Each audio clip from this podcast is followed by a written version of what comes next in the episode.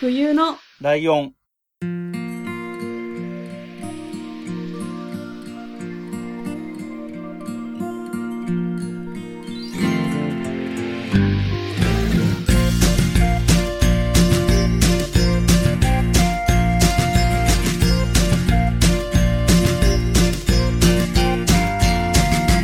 この番組は山梨県出身以外共通点のない2人がそれぞれ好きなことを話す番組です。冬のライオン第151回椿ライドウです。真冬です。よろしくお願いします。えっ、と、ゲストが来ている回なので、早速呼び込んだ方がいいんですけど、一つだけ余計な話をすると、はい。昨日と今日でべらぼうな数収録してるんですよ、私。なんか、えっと風の噂で聞きましたけど。昨日1番組4本撮りして、今日午前中に1本撮って、午後3本撮って、これが夜の2本目なんですよ。喋りすぎ。あの、ちょっと別の番組のタイトルコールしそうになったので、ちょっと、おわって言いそうになったので、あの、やめて、いいんですよ、冬来は。なんだって。何を言っても OK です。っていうこともあったりはするんですけれども、でこんな体制で、こんななんか、激詰めでいっぱい喋り倒した日の一番最後にゲストに来てもらってるっていうのは、非常に心苦しいなっていうのも思いがあるんですが、えー、ゲストをお迎えしてお話を聞いていこうと思います。はいえー先週に引き続き、キキ、キキさんに来てもらっております。よろしくお願いします。お願いしよまろしくお願いします。キキです。はいす。。さんどうしても噛みがちになってしまう苦大手な発音のところですね。ボロボロじゃないですか？うんなんか、いるらしいんですよね。その、どの発音が苦手っていうのは、なんかその口の構造とかで、この人はこの発音が苦手みたいなのあるらしくて、僕はどうもここが苦手ポイントらしいなっていう。キキに関しては私の責任なので大丈夫です。椿さんは、あの、悪くないと思います。もうちょっと収録前にちょっと解明してもらっていいですかっていう話もしてたくらい、あの、ちょっと申し訳ないなっていう気持ちは常々あります。はい。もうでも長いですもんね、この名前も名乗って。長いですね。そうですね。一体いつから名乗っているのかわからないくらい、いろんなジャンルに手を出して、結局あの、多趣味なので、手を出してますけど、この名前で基本的に通っちゃってるので、おお、なんか逆に変えられないでしょうね。付き合いが長いですねそうなると。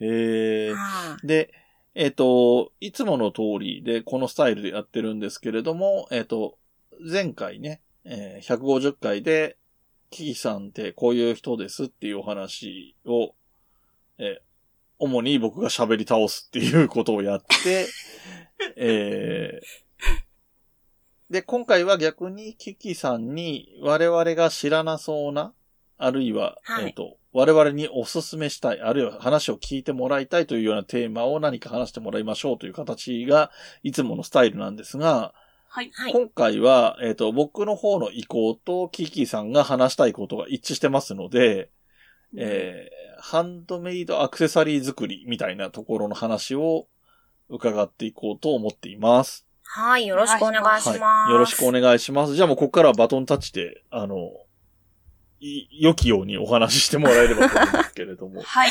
よろしくお願いします。じゃあ、えっ、と、ハンドメイドの話って一体どこからお話をすればいいんだろうなって、このポッドキャストとハンドメイドって、なかなかつなげるのが難しいなって思いながら、ネタを考えてはいたんですよ。うんうんうん。まあなんでかっていうと、やっぱこのビーズの色素敵でしょみたいなのが結構ハンドメイド界隈では、ああ、それ素敵ねみたいな感じになるんですけど、はい音声で、このビーズ素敵なんですよ。キラキラしてて。黄色がね、この黄色とこの黄色がちょっとずつ違うんですよ、みたいな。あの、以前、うんあの、どっかで絵の具の話ですごい盛り上がったことあるんですけど、全然わかりませんでしたって言われたことあって、あ、はいはいはいはい。ただ気持ちだけ伝わってきましたって言われたんで、うんうん。ちょっとなんかあの、難しいなって思いながら考えてはいたんですけど、うんまあなんかそもそもなんでアクセサリーを始めたのっていうところではあるんですけど、まあもともと、えっと、実は私、まあ前回も話しましたけど、ポッドキャストをやってた頃があったわけなんですけど、さらに遡ると、うんえっ、と、実はものづくりを、やっぱりその頃もしていて、うん。えっ、と、まあ、当時はハンコを彫ることをメインで、えっ、と、版画ですね。ちっちゃい版画、えっ、と、版画版ってゴム版でハンコを彫るっていうのをやってて、うん。あーはいはいはい。消しゴムハンコじゃなくて彫刻刀でどちらかというと木版画に近いハンコをうんうん。彫ったりはしてたんですね。で、その方でまで、えっ、と、知人がハンドメイドを、えっ、と、そっちはもうプロですね。学校も行っている子で、で、その子に勧められて一緒にちっちゃいお店出そうよって言って、えっ、と、実は湘南で一度、えーその二人がハンドメイドのアクセサリーを二つ出して、えっ、と、その子たちのロゴを作るために、そのハンコを用意したんだけど、えっ、と、もったいないから出店しないよって言って一緒に出しながらも、ちょっとハンドメイドをかじったんですよ、その頃に。うんうん。で、その子に作り方教えてもらったりとか、こういうものが必要なんだよ、こうやって作るんだよっていうのも教えてもらったんですけど、うんあのーまあ、前回も話しましたけど、このベクトル病があるので私は、その頃も ちょっとハンコにスイッチが入っちゃったんで、もともとそのグッ、キットは持ってたんですけど、そっちに全振りしちゃったんですよね。うん。なんでもうなんか当時はその、夢は、えっ、と、自分のなんか車か原付を買って、えっ、と、うんカバン1個背負って、いろんなところで対面であの、ハンコ掘りをしてたので、対面で旅するハンコ屋みたいなのをやるのがもうゴールの夢だったんで、それに向かってもまっしぐらだったんですよ、当時は。うんうん なんで、そのキットだけ残しておいて、何年か経った、今、もうだから10年ぐらい越しでビーズを引っ越しをした時に出てきたのを見つけて、うん。うん。で、まあそもそもキャスをやって、キャス、ツイキャスってお分かりになるんですかね、真冬さんとかも。はい。うん。えっ、と、ツイキャスをやって、いは、いることはいるんですけど、最初は聞くだけだったんですよね。で、その時に、ハンドメイドで物を作ってる人がいて、うん。で、すごい素敵なものを作っていて、で、ああ、なんか素敵だな、ちょっと私も空き時間に作ってみようかな、ぐらいの気持ちで始めたんですよね、最初は。それが、ことの始まりですよね、多分ね。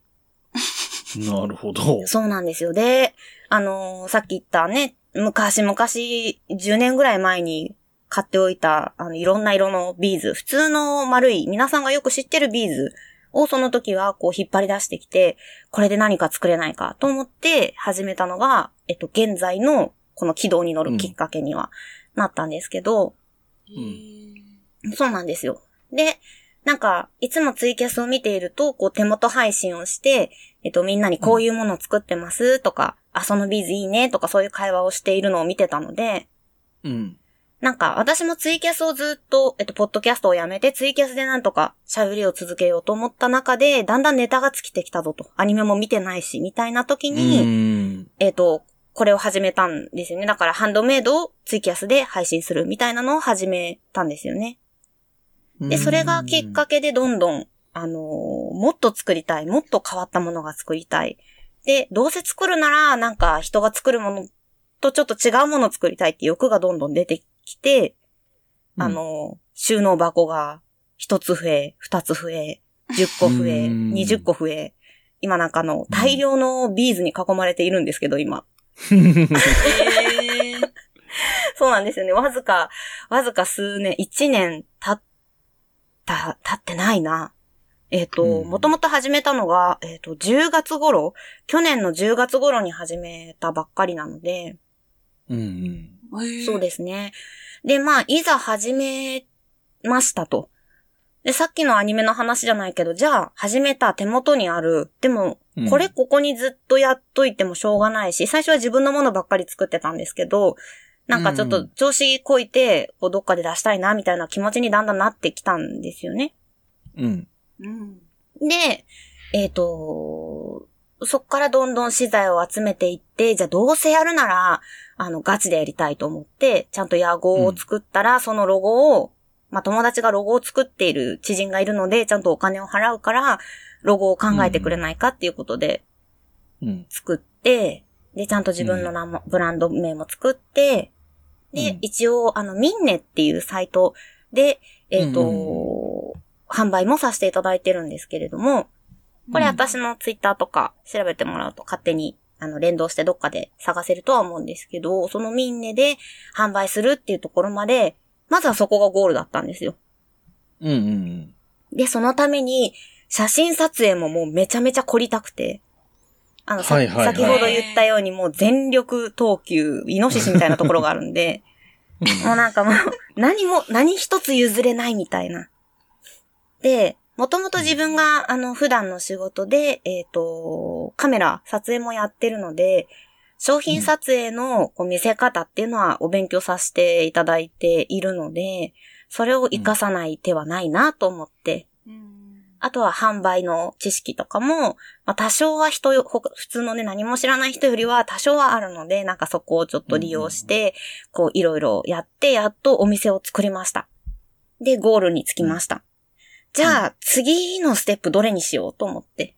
また、あの、ハンコ屋やってた時みたいに、あの、いろんなところに自分で行って出店するもよし、なんかこのまま、えっと、例えばインスタグラムとかで動画配信をして、あの、みんなにここがいいんだよ、あそこがいいんだよって進めていく方もあり、本当になんか、うん。ハンドメイドっていろんな販売の仕方とか、みんないろんなスタイルがあるので、うん。うんどこが一番自分に合ってるのかなっていうのを考えてる最中に、うん。うん。あのーツイキャス界隈がざわざわしだしたんです、そんぐらいの時期に。そ そのハンドメイドの人たちが。うん。ねざわざわ、ざわざわですごいみんな忙しそうにしてると思ったら、あの、先週ご紹介したデザインフェスタに出ると。うんで、みんなこぞって出るといろんな人が。で、はいまあやっぱなんか、その波ちょっと良さそうだなと思って、私も。その波私も乗りたいなと思って。で、うんまあ前回は一応、もともと昔デザインフェスタは何回か行ったんですけど、うん。ハンドメイドのアクセサリーのコーナーってすごい一部なんですよ。めちゃくちゃ一部で。うん。どちらかというとアートがメインなので、例えば1階のフロアだと壁で絵を描いてる人とか、うん。うん。あのあ、そうね。前回は、えっ、と、ピアノジャックって、えっ、と、アーティスト、普通の音楽のやる方も、うんあの、普通に出て出展して、壁に絵描いて、みたいな、音楽流して、みたいなのもやってたので、本当にイメージはお祭りだと思って来てもらった方が面白いと思うんですけど、うん。うん。そうですね。なんで、まあなんか、そういうところで自分が出た時に、お客さんにどういう反応があるのかなっていうのが今度は気になり始めて、ハンドメイドをやってたうちに。うん。うん。なんでまあちょっと、みんなもいるしじゃないですけど、うん。まあなんか気がぐ気軽に出れるかなと思って。本当はなんか身近のちょっとちっちゃいハンドメイドのなんかよくあるやつにこう、なんだろう、30店舗くらい出してるようなところにちょこちょこっと出ようかなぐらいには思ってたんですけど、どうせやるならでかいこうイベントでやりたいなと思って、んまあ次はそこにゴールを据えて、今ヒーヒー言ってる最中ではあるんですけど。そうですよね。なんかこそう、大体みんな300個ぐらい作品抱えていくので、う、おー。そうなんですよね。なんで私も今多分300まではいかないもの、いってるかな。まあちょっとそこをゴールに結構いろいろ作品をその、決めたのが10月からそのハンドメイド始めたって言ったんですけど、12月ぐらいにはもう出ること決めてたので、うん。うんえ、すごい。なので、もうそこに向けて作品をコツコツ毎月作っていかないと、まあどうせ在庫余ること分かってたんで、いくらみんなで出してても。うん。うん。なのでそこを合計したら、デザフェスに持っていける量が作れると思って、そこをゴールに結構今まで作ってはいたんですけど、うん。そうですね。なんでまあハンドメイドをやってきた経緯っていうのは、うーんと、簡単に言うとそんな感じにはなるんですけど、うん。そうですね。だから、もうかけ、めちゃめちゃ駆け足でここまで来たんですけど、うん。そんな中でも私が一番ハマっているビーズっていうのがうんありまして、まあ一番うん二つかな、ありまして、えっと、一つがデリカビーズっていう、だいたい何ミリ ?3 ミリくらいのカクカクしたビーズで、ああ、はい。えっと、よく、なんだろうな、あんまりハンドメイド系がどこでよく見るかわかんないんですけど、こう、全部編み込んで連ねて一枚のちっちゃな絵にしてるみたいな人も結構多いぐらいなんかドット絵みたいなのを作ってるのってよく見かけるかなと、100均とかでもよく売ってるので、見かけるかなと思うんですけど、あれで、あのーなんか、あれって、レゴじゃないですけど、自分の好きな形に結構できるんですよ。編み物みたいな感じなので。なんで、まあ、それで結構自分なりに面白いものを作ってみたいなと思って。で、最初はこうちっちゃいものを編んだり、縫ったりしてるけど、だんだんなんかこう、もっとすごいことしたいみたいな、いつもの悪い癖が出て、今あの、ちょっと大きめのカバンを作ろうと思って、おー。織物に、編み物から織物になってます、今。ビーズ、編みとビーズ織りっていうのがあるんですけど。結構、ビーズ編みは、こうなんか一個一個つなげていくんですよ、結局。一粒一粒。うんうんうんうん。で、ビーズ織りっていうのはよく、あの、鶴の恩返しみたいな感じでガッシャンコー、ガッシャンコーってやるやつあるじゃないですか。あれをもうちょっと、えっ、と、手でやるみたいな。あの、ガッシャンコみたいな感じでこう手でトントントントンってこう寄せたりするんですけど、はいはいはい。そうなんですよ。だから、織物まで進化したのが今、デリカビーズはそっちの方でこう、いろいろ自分のやりたいことを探してる最中で。おーで、片や、えっと、チェコビーズが大好きで、私は。うん。えっと、チェコビーズって、まあ、チェコで作られてるガラスのビーズにはなるんですけど、これがめちゃくちゃ素朴で可愛くて、色味がかなりカラフルなんですよ。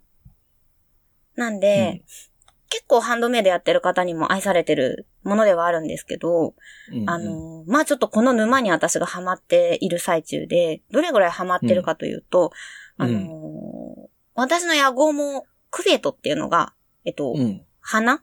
花、うん、うんと、花束とか花みたいな。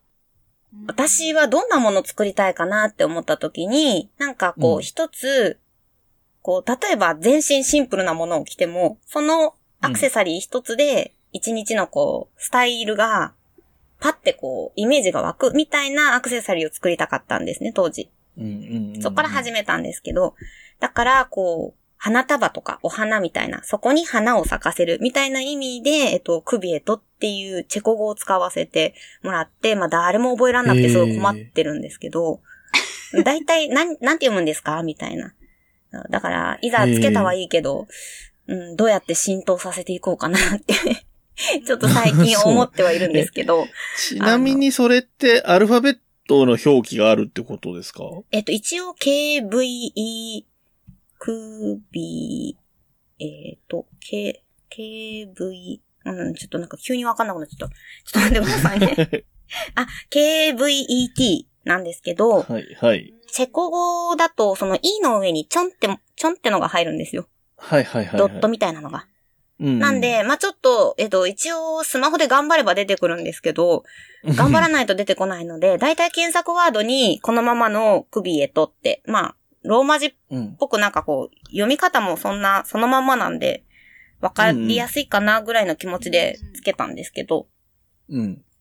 うん、KVET で調べてもらうと、だいたいいろんなところで出てくるかなと思うんですけど、なるほど。はい、そうですね。で、そこから始まり、で、うんあのーまあ、作品を毎月毎月作ってきたんですけど、うん。なんか、いまいちチェコをこう主張しきれてないなと思って。で、うん。えっ、と、今回そのチェコ、チェコの名前シリーズみたいな感じで、ラインナップを2種類増やしたんですよ。うんうんで、えっ、と、私はそうやってお買い物に来る、アクセサリーを買いに来る方でも結構お母さんたちが多いっていうのをなんかよく見かけてたので、前々から。うん。で、そこについてくるお子さんがいるんですよ、ちっちゃいお子さんが。うんうん。で、大体小学生とかの子たちがついてきて、いいな、ママいいな、みたいな感じで買ってあげようか、みたいな、ちょっとお金持ってそうな方は買ってあげようか、みたいな感じで言ってくれるんですけど、まあ大体の方はハンドメイドって高いので、うん。うん。あの、触っちゃダメよ、みたいな感じになっちゃうのがすごいかわいそうだなと思って、うん、で、キッズのラインナップを今回作ったんですね。ほうほうほう。で、キッズのラインナップを作ったきっかけは、あの、裏話をすると、あの、一切、えっと、プラスチック系のビーズを私が使わないので、うん。今回のそのデザイン、なんだろう、このブランドイメージに合わないなと思って全部跳ねちゃったんですよ。でも大量にある。るこのプラスチックビーズをどうやって消化しようかなって思った時にそことリンクして、だったら手軽に買えたこのビーズだったら安い価格で出してあげることができるから、うんワンコインで買える。500円持ってれば、あの、いくつか買えるよ、みたいなシリーズを作ってあげたくて。あへ。そうなんです。あの、全然割に合ってないってみんなにそう怒られてるんですけど、お母さんいっぱいいて。まあでも自分なりに結構簡単なデザインなんで、そんなに凝ってないんですけど、あの、うん子供たちも買えるシリーズっていうことで、そっちは首エチニーっていう名前で、うん。あのー作ったんですけど、まあそんなロゴとかは全然覚えてもらわなくてよくて、チニーって呼んでもらえばいいよって結構みんなには言ってるんですけど、うん。これもチェコ語で、えっとうん、ちびっ子たちになんとかでちゅねって日本人って言うじゃないですか。このなんとかでちゅねっていうのがチェコには実はあって、これ日本特有だと思ってたんですけど、うん。うんなんで、あのね、なん、えっとね、ち、チェとか、チュとか、ちょっとうん。か、うんうんそういうのを結構つけると、えっ、と、ち、子猫とか、ちっちゃなお花とか、なんかそういうイメージになってくんですよ。うん。そう。なんで小花とか、お花みたいな、そう、ちっちゃい花みたいなイメージの首エチニっていう言葉を選んだんですけど、なるほど。うんいやめちゃめちゃ可愛いんですよ、そのチェコって調べていくと。うん。うん。で、さらにもう一つのラインナップが一応あって、うんそっちは、えっと、うん本当にチェコビーズしか逆に使わないみたいな、めちゃめちゃ高級なラインナップになっちゃうんですけど、うんうん。あの、チェコってヴィンテージのビーズっていうのがあって、これにはまるとあの、沼が深くなっていくんですけど、どんどん。はい、はい。あの、マニアック、すごいマニアックなビーズがいっぱいあるんですよ。うんうんで、遡らないと、この、なんだろう、私は特に動物シリーズが大好きで、うん。うん。猫ちゃんとか、なんか、うん。最近出てないんですけど、すごい古いのだと犬とかもいくつか出してて、うん。なんかそれを探すのがすごい面白くて。うん。まあもちろん、あのーネットで探してもすごい面白いのいっぱい出てくるし、うん。あとは、まあ、けせっかくね、東京に引っ越してきたんで、浅草橋とかに、プラーっと行って、なんでもないすっごい汚いお店とかに入っていくと、隅っこの方に、妙に高いビーズが置いてあるんですよ。うん。あの、なんかこれ、なんかこの周りはパチモンみたいなビーズがいっぱい並んでる中で、一個だけすげえ高いのが置いてあって、これ本物だろうと思って、うん、持ってみると、チェコのビーズって結構重いので、ガラスが。あ。なん、で、まあちょっと、あの、一発で、あ、これチェコビーズだっていうのが分かって、例えばそこで買ったりとか、そういう出会いで、あのー結構揃えてきたものを、もう、惜しげな、惜しげなく、こう、今回はもう全部、全部使いましたね。本当にその手のビーズを。ええへえ。あの、一品物とかだったりするものも全部。だから、そっちのラインナップは全部一品物なんで、他の人が持ってないようなデザインとかがいいなっていう方は、そっちを選んでもらって、いつものラインナップは、えっと、3種類、色が3カラーあるんで、まあ、大体似たやつがみんな買っちゃったりとか、あとは、量産するので、なくなったら追加で作れるようなものを探してきて作ってるので、うん。ラインナップとしては全然違うものなるほど。はい。で、ジェリーナ・クビエトっていう名前をつけたんですけど、えっと、うん一輪の花、もう唯一の花みたいなイメージでああ。つけて、えっと、まあ、その人だけしか持ってないデザインのアクセサリーをお届けできればなっていうことで。へえ、すごい。そうですね。だから、ハンドメイドって、うん。あのーすごい変な話をすると、やっぱ売り方というか、うん。っていうのが、結構ちゃんと考えないと、あらぬ方向に行っちゃったりとか、しがちなんですけど、あの一人で、こう、一本だけこう突っ走っていくと、最終的に売り方がわかんないみたいになっちゃうので、結構そういう売り方とかっていうのも YouTube とかで調べて、へえ。なのでわざとです、今回ラインナップを3つにしたのも、やっぱりそういうところで、あの、うん必要だなと思ったので、うん3本にして、とか。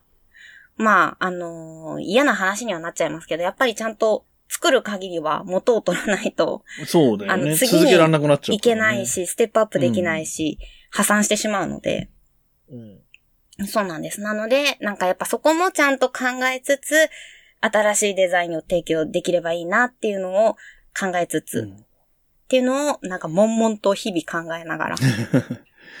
そうですね。なんで結局6種類3カラーっていうと、18個うんかける在庫2個分なので、その倍を作るので、そのデザインとかカラーとかをこう、黙々とこう絵に起こしたりとか、ビーズの数は、デリカビーズだと本当にちっちゃいんで、ここが5列で、ここが3列で、4列で、みたいなのをちゃんとこうメモに起こしたりとか。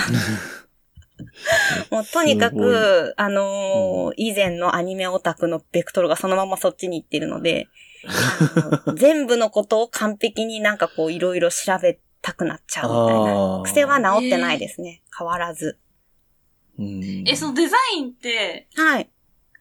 そのポンポン浮かんでくるものなんですか？なんか私は、結構人によって全然違うんですけど、私は好きなビーズを1個選ぶんですよ。で、はいそのビーズをこう並べてみた時の色で決めます。だから持ってるビーズがいろんな色のビーズをいっぱい集めるんですよ、いつも。うんうんでうん、さあ集めました。ここに置いてみて、どの子とどの子が一緒になったら可愛いかな、みたいなところで形を決めてきます。だからうん、こういう形のアクセサリーを作りたいって思って買ってくるんじゃなくて、この子可愛いって言って買ってくるんで、大体。うんうんなんで、そこから、こう、形になるように頑張るみたいな。うんうんすごい配信してると言われるんですけど、そんなに一気に作っちゃったら疲れませんかみたいな。結構みんな一個ずつ一個ずつ仕上げていくんですけど、私ってうん10個なら10個同時に作るんですよ。あの、つなぎさん時々見に来た時見たことあるかもしれないですけど、画面いっぱいにずらーっていろんなビーズを並べて、そこにパーツをこう乗っけてって、うんこの子とこの子は合う。この色とこの色は合う。みたいな。でも3カラー作るにはこの子とこの子のこれが足りないみたいになると、うんうんまたなんかこう、チェンジしたりとかして、なんでなんかポンポン浮かんでくるって言えばそうかもしれないですけど、逆に、なんかまあ常になるべくアンテナは張ってますけど、どういうビーズで合わせると可愛いかな、こんなデザイン作ってる人いるなとかはありますけど、結局は自分っぽいものになってしまいがちなのかもしれないですね、逆に言うと。うん。なんか、こう、ビーズを触ってるだけでこう幸せみたいな、そういうや病になってるので、ああ、疲れたな、早くビーズいじりたいっていうのがなんかこう最近の、ああなんかこう、すごい残業でめっちゃ疲れだから大体私の活動時間は夜の11時から3時ぐらいまでなので、うん。そうですね。だだいたい家事してなんかいろいろやると大体夜の11時なんで、そこから2時か3時頃まで早く寝なさいってみんなに言われながら、もうちょっとだけ、もうちょっとだけって。最終的にこうなんか針、針系で作ったりもするんですけど、こう、カクンカクンとかなって、危ないとか言われて、はって気づいて、あもう寝ますとか言って寝たりとか。ああ。へえ。結構なんか、周りには身を削ってると言われてるんですけど、うん。自分ではなんかそこまでやらないと満足できないんだと思います、多分。うんうんうんうんだただ、ストッパーはみんなにこう敷いてあります。私があの、はちゃめちゃなことし始めたらちょっと、あの、声かけてって。じゃないとあの、全力投球で、あの、力尽きてガス欠を起こして、ハンドメイド界から離れていく可能性があるからって言いながら。いつもの経験上。うん。うんうん、なんかそんなか、こんなしながら、今まで続けてはいますね、とりあえずは。うんうん。まあでもなんか、どうですか？まふやさんとか結構アクセサリーとかつけたりします？うん。なんか、ピアスは開いてるんですけど、まあ。一応金属アレルギあーがちょっとあるんで。で、そうなんです、ね。樹脂のやつとかたまにつけたり、はいはいはいはい。あとなくすんですよ、すぐに。ああ、わかります。なんか、一個だけ残ってるやついっぱいあるんですよね、家に。そう、なんか耳が結局痛くなっちゃうから、はい出先ではい外して、はい。はい。ポあの、カバンの中とか入れて一個ない、みたいな。あわかりますわかります。旅行先で持ってったピアスは絶対なくなる。絶対カバンの中のビニールのなんかその分けといたところに一個だけ入ってるみたいになってて。そうなんです。ああそういえばこれこれ片方あったけど、あれもう一個はどうしたんだっけみたいな。あの時持ってった時どうしたっけみたいな感じになったりとかね。しがちですよね。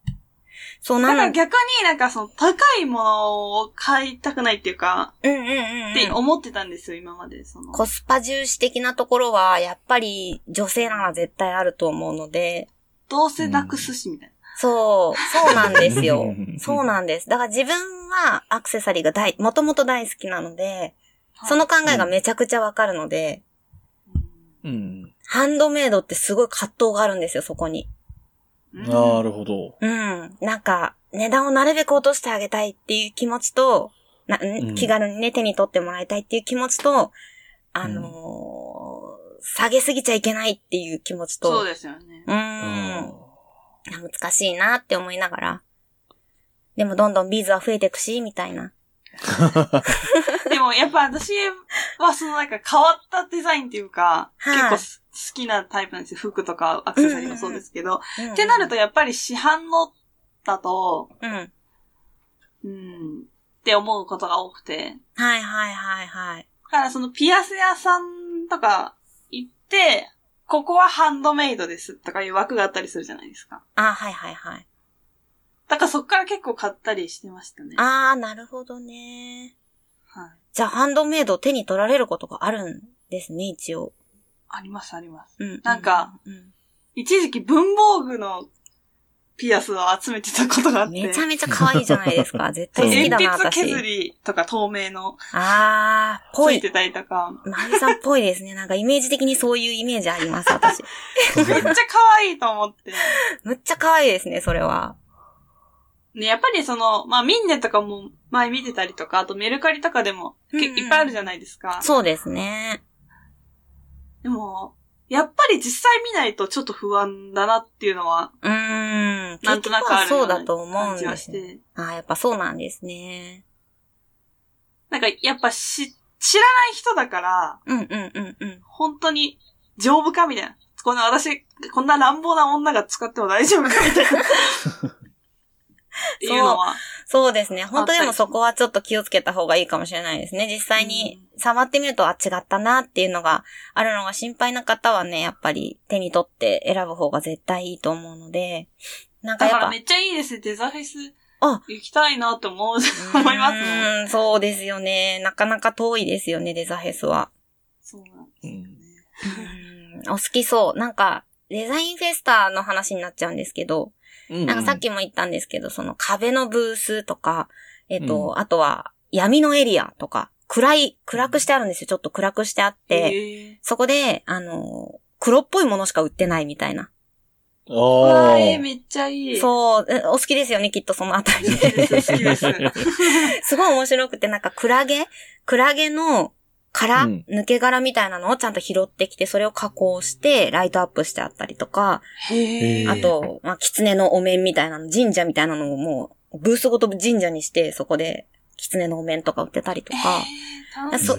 なんかそういうのがザーって並んでるエリアもあれば、ちょっと横に行くと、あの、ゴムのフィギュア、オリジナルのフィギュアみたいなのばっかり置いてるエリア、そこもすごい面白い。私はもと、もと、もっとそういうの大好きなので、うんう。うんん、あの、何でしたっけ？ビビニール系の人形、ソフビですね。あ、装備うん。そう、ソフビエリアがまた激アツで、どこが激アツかっていうと、一人で出、一人で出店してるまではまだいいんですけど、そこに置いてあるソフビが3個くらいしか置いてなかったりするんですよ。3個売るために出店したの、この人みたいな。で、値段見るとなんか、うん万とかしてるんですよ、1個。うんうんうん。攻めた。なぁ、みたいな。なそういうおかしな人もいっぱい出てて、うん。で、出店料って結構ちゃんとかかるんですよ、ああいうのって一番ちっちゃいブースでも。うんうんうん。なんかそこを乗り越えてでも自分のアピールしたいというか見せたい作品を用意してきたんだなって思うと、なんかそううん感慨深いな、みたいなのがあったりして、もともとだからそういう、なんだろう、ブースごとにこう世界観が固まっていたのが今までのデザフェスだったんですけど、うん。今回はどうやらそこを1エリアだけごったににしてるエリアがあるらしくて、へえ。そう、だからちょっと今までと違うことを今回デザフェスはやるらしいです。あとなんかランウェイがあるんですけど、一応そういうファッションショーみたいな。うん。そこでなんか各ブースの紹介とかもしてくれるらしくて、なんか、あまりに広すぎてどこ行ったらいいかわかんないみたいに絶対なるんですよ、デザフェスって。うんううんん。だし、なんか闇のエリアとか行ったら気づいたら1日経ってたとか、え、あっちのブース行きたかったのにもう1日終わっちゃったみたいなのなりがちなんですよ、結構。そういう方、は、なんか休憩時間とかに、そのランウェイとかで、ちょっと、あ、あそこのブースもいいじゃない、みたいな感じで、あの、見ることもできるので、うんうん。まあ、ぜひね、あのー東京ビッグサイトで、あの、西館と南館のホールで今回は、二つでやるっていうことで、うん。5月の21日と22日ですね。で、さはいっき調べました。あの、私のブース、74でも75でもなくて、M の76でした。う わあ前回のしか聞いてない人どうすればいいんだろう。あ来ればその隣なんで大丈夫だと思いまあ、す。そうかそうか。はい、大丈夫です。で、11時から19時までやってるらしいです。11時から19時ね。そうですね。まあそんなこんなでいろんなね、なんかあの、葛藤をもみに揉んで、あの、今回出ようかなと思って決めたのでね、うんうん。頑張っていきたいなと思ってますけど。はい。はい。はい。話しすぎましたか？大いや、です全然全然大丈夫ですよ。あのー作ってる、そのアクセサリーっていうのは基本的にはピアスが多いんですかね。ピアスと、あと、逆に言うとネックレスとかブレスレットとか指輪は作ってないって感じですね。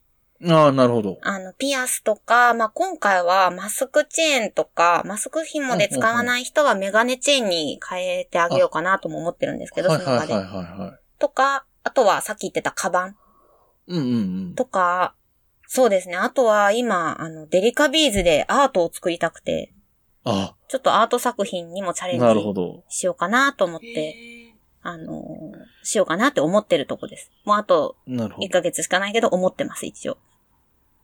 間に合うかどうかは怪しいですね。うんで、デザインフェスタ、えっ、と、僕の方からもまた改めて、えーご紹介しますと、デザインフェスタ、えーボリューム55、えー会場が東京ビッグサイト、えー西展示棟と、えー南展示棟。はい。で、会期が、えー今年2022年の5月21日と22日が会期になってますが、キキさんが出てるのは21日土曜日の方で、そうです。で、えー内容としては、オリジナル作品の展示販売パフォーマンス等。うんで、出展ブースが5000、2日間の合計ですけど、うん。へえ。すごい規模ですね、やっぱり。今回はやばいらしいですね。なんかよくそんなに人集めたなって思いながら。うん。で、えっと、入場料が、えっと、前売り1日券で800円。で、前売りの両日券。あの、土曜と日曜両方っていうのだと1500円。当日が、えー1000円で、両日は扱いがないそうです。うんで、えー、臨海線国際展示場駅、ん？ですね。下車徒歩7分が、えー、ゆりかもめの東京ビッグサイト駅から徒歩3分という感じだそうですよ。はい。ありがとうございます。そこまでしっかりご紹介いただいて。あの、ポッドキャスト界隈で言うと、えっ、と、そんな理科の時間っていう番組やってる吉安さんっていう人がいるんですけど、はい。えっ、と、この人のお友達の方が、えっ、と、今なんていう、科学 T シャツ屋さんかな？あの僕が行った時は、やばい科学 T シャツ屋さんっていう名前でやってたんですけど、あの、天気図とか、あの、元素記号とか、そういう科学っぽいものをデザインした T シャツを売ってるっていうお店をやっていへて、で、それを友達である、そのソナリカの時間の吉安さんが、店番としてお手伝いに行ってるっていうようなことがあって、で、それで僕それを、それが一つと、あと、ポッドキャストと関係ないですけど、シカルネコってツイッターとかでやってる方がいる。あれが出てた年だったので、それ、その二つ、見たいのが二つあるから行ってみようと思って 行ったっていう感じで、その年は行ったんですけど、コロナの前なんで18年か19年かその辺だと思うんですけど、うん。で、今回また、なんか、ちらほらと出るとか出たいとかいう話も聞こえてきてるので、行ってみようかなとは思ってるんですけど。で、気軽に出れるのがやっぱいいところなんでね、デザフェスの。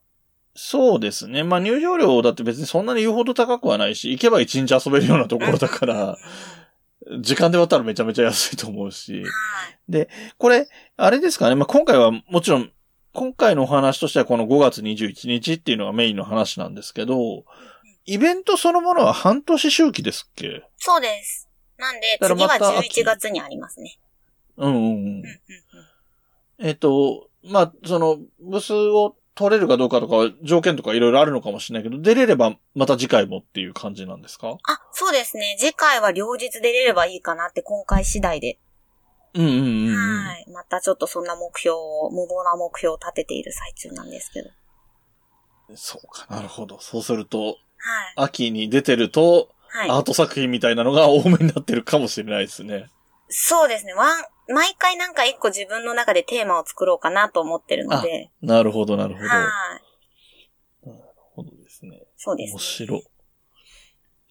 結構行けば、いろいろ楽しいイベントだと思うし、多分、真冬さんが5月はお仕事も忙しいから難しいかなと思ったけど、はい。11月とかだったら、タイミング良ければもしかしたらいけそうだよね。ああ、11月の方が盛り上がります、多分。なんか、なんか知らないんですけど、デザインフェスタって秋の方が盛り上がるんですよ。へえ。はいなのでう、ん秋は秋でおすすめです。なんで、秋狙ってくる作家さんも結構いるので、そうなんだ。はい。そっちも面白いと思います。じゃあ、真冬さんは秋を楽しみにして、秋に。え、ちょっと気になるんですけど、うん。はい。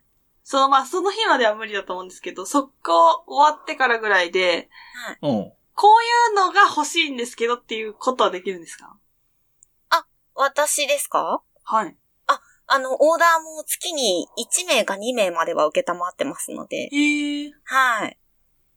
その、そうですね、いつでも言っていただければ、こんな感じのやつが欲しいとか、なんか例えば黒いのが欲しいとか、黒シャラシャラみたいな、そう、大体みんなそうです。過剰書きでこう、ええ。ああとはお任せみたいなのが多いので、まあ私の作品見て、こんな感じのがいいんだけどとか、これ系が欲しいんだけどとかあれば、いつでも、あの、どなたでも受けたまっておりますので、ツイッターの DM までね。一応、クビエトのアカウントも持ってるので、そちらで連絡いただいてもいいですし、私のアカウントでも全然、どっちでもいいって感じですね。へえ。ありがとうございます。あ、いえいえ。なるほどね。いやーでも面白そう、楽しみですね。なんか今日実は他の収録しててなんて話さっきもしたんですけれども、はい。あの、その収録してた人とデザインフェスタ行けたら面白そうだねみたいな話でちょっと盛り上がったので何人か連れ立って行くこともあるかもしれないです。お待ちしております。売ってるのが、あの、ピアスとか、あの、イヤリングとかが多いので、なかなかとっつきにくいかもしれないですけど、一応男性の方も買えそうなものもちょっと用意してますんで。なるほど。はい。か、ちなみに価格帯は大体どのぐらいのものが多いとかっていう。えっ、と、ラインナップをガバッとさっき言ったので、さっきの500振り幅が円未満で買えるものと、真ん中がだいたい1000円から2000円未満のもの。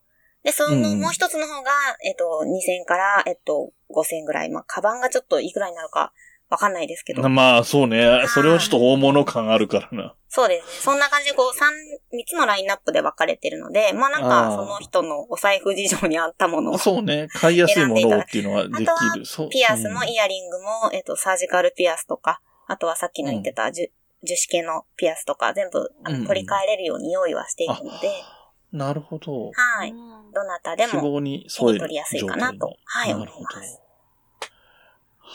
いや、面白かったな。なんか、えっ、と、こういうご縁もあって、せっかくこのタイミングだからっていうので、はいアクセサリーの話っていうのは、僕正直ね、やっぱり自分がつけることがほぼないのであの、聞いて楽しい話になるかどうかっていうところは、正直、あの、どうなるかなと思いながら聞いたんですけど、あの、商品ラインナップの揃え方みたいな話は、あの、なんていうのかな。ビジネス的な話としても面白い話だったりして、はい。うんなんか楽しく聞けましたっていうのが感。想ですね。はい。まあ、イベント自体はもちろん行くつもりでいるので楽しみにしてます。お待ちしております。はい。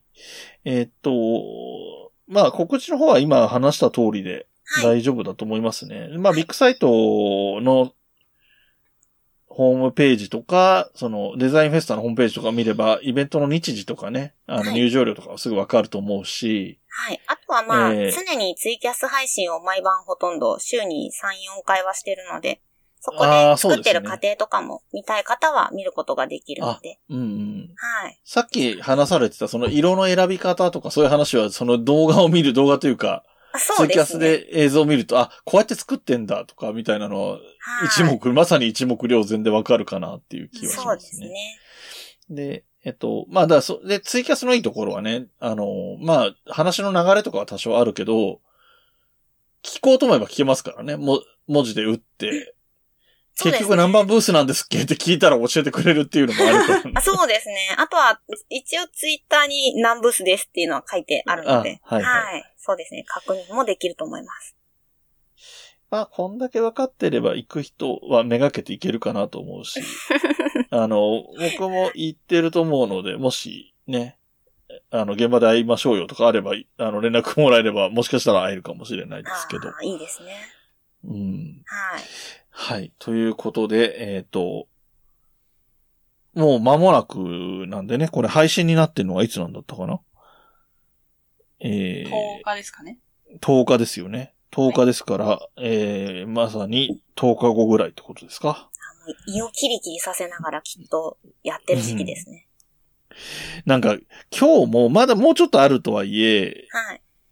今日もなんかこんな喋ってる暇あったら作った方がいいんじゃないかなと思って、ちょっと、こんなタイミングでお誘いしていいものかとかは思ったんですけど。全然全然、今日、あの、くず餅作って遊んでたんで、あ、昼間。すごい。なんか全然相当、想定してないような答えが。まあ気分転換もね、大切ですのでいいと思うんですけど。はい。はい。えーということで、えー、キキさんに来ていただいて、えーハンドメイドのお話を伺いました。はい。えっ、と、やっぱり、あの、ネット界隈のことで言うと、ツイキャス聞いてもらうのが一番、あのね、あと、まあ、ツイッターと、こ。の辺が関わりを持ちやすいところだと思うので、はい。あんまり豆じゃないんで、ツイッターはあんまり書かないんですけど、ツイキャスは、うんあの、喋るだけなんで、ひたすら、こう、毎日垂れ流して結構やってるので。ですね。はい。なんか、楽しそうにやってるのが見られると思います。はい。じゃあ、えっ、と、こちらの方の、あ、や、やばいやばい。えっ、と、まふみさん以上で大丈夫ですか？はい。大丈夫です。はい。はい。じゃあ、えー冬のライオンの方の告知もいきます。えーさっきメールアドレスは前回話してるので、ホームページだけ紹介します。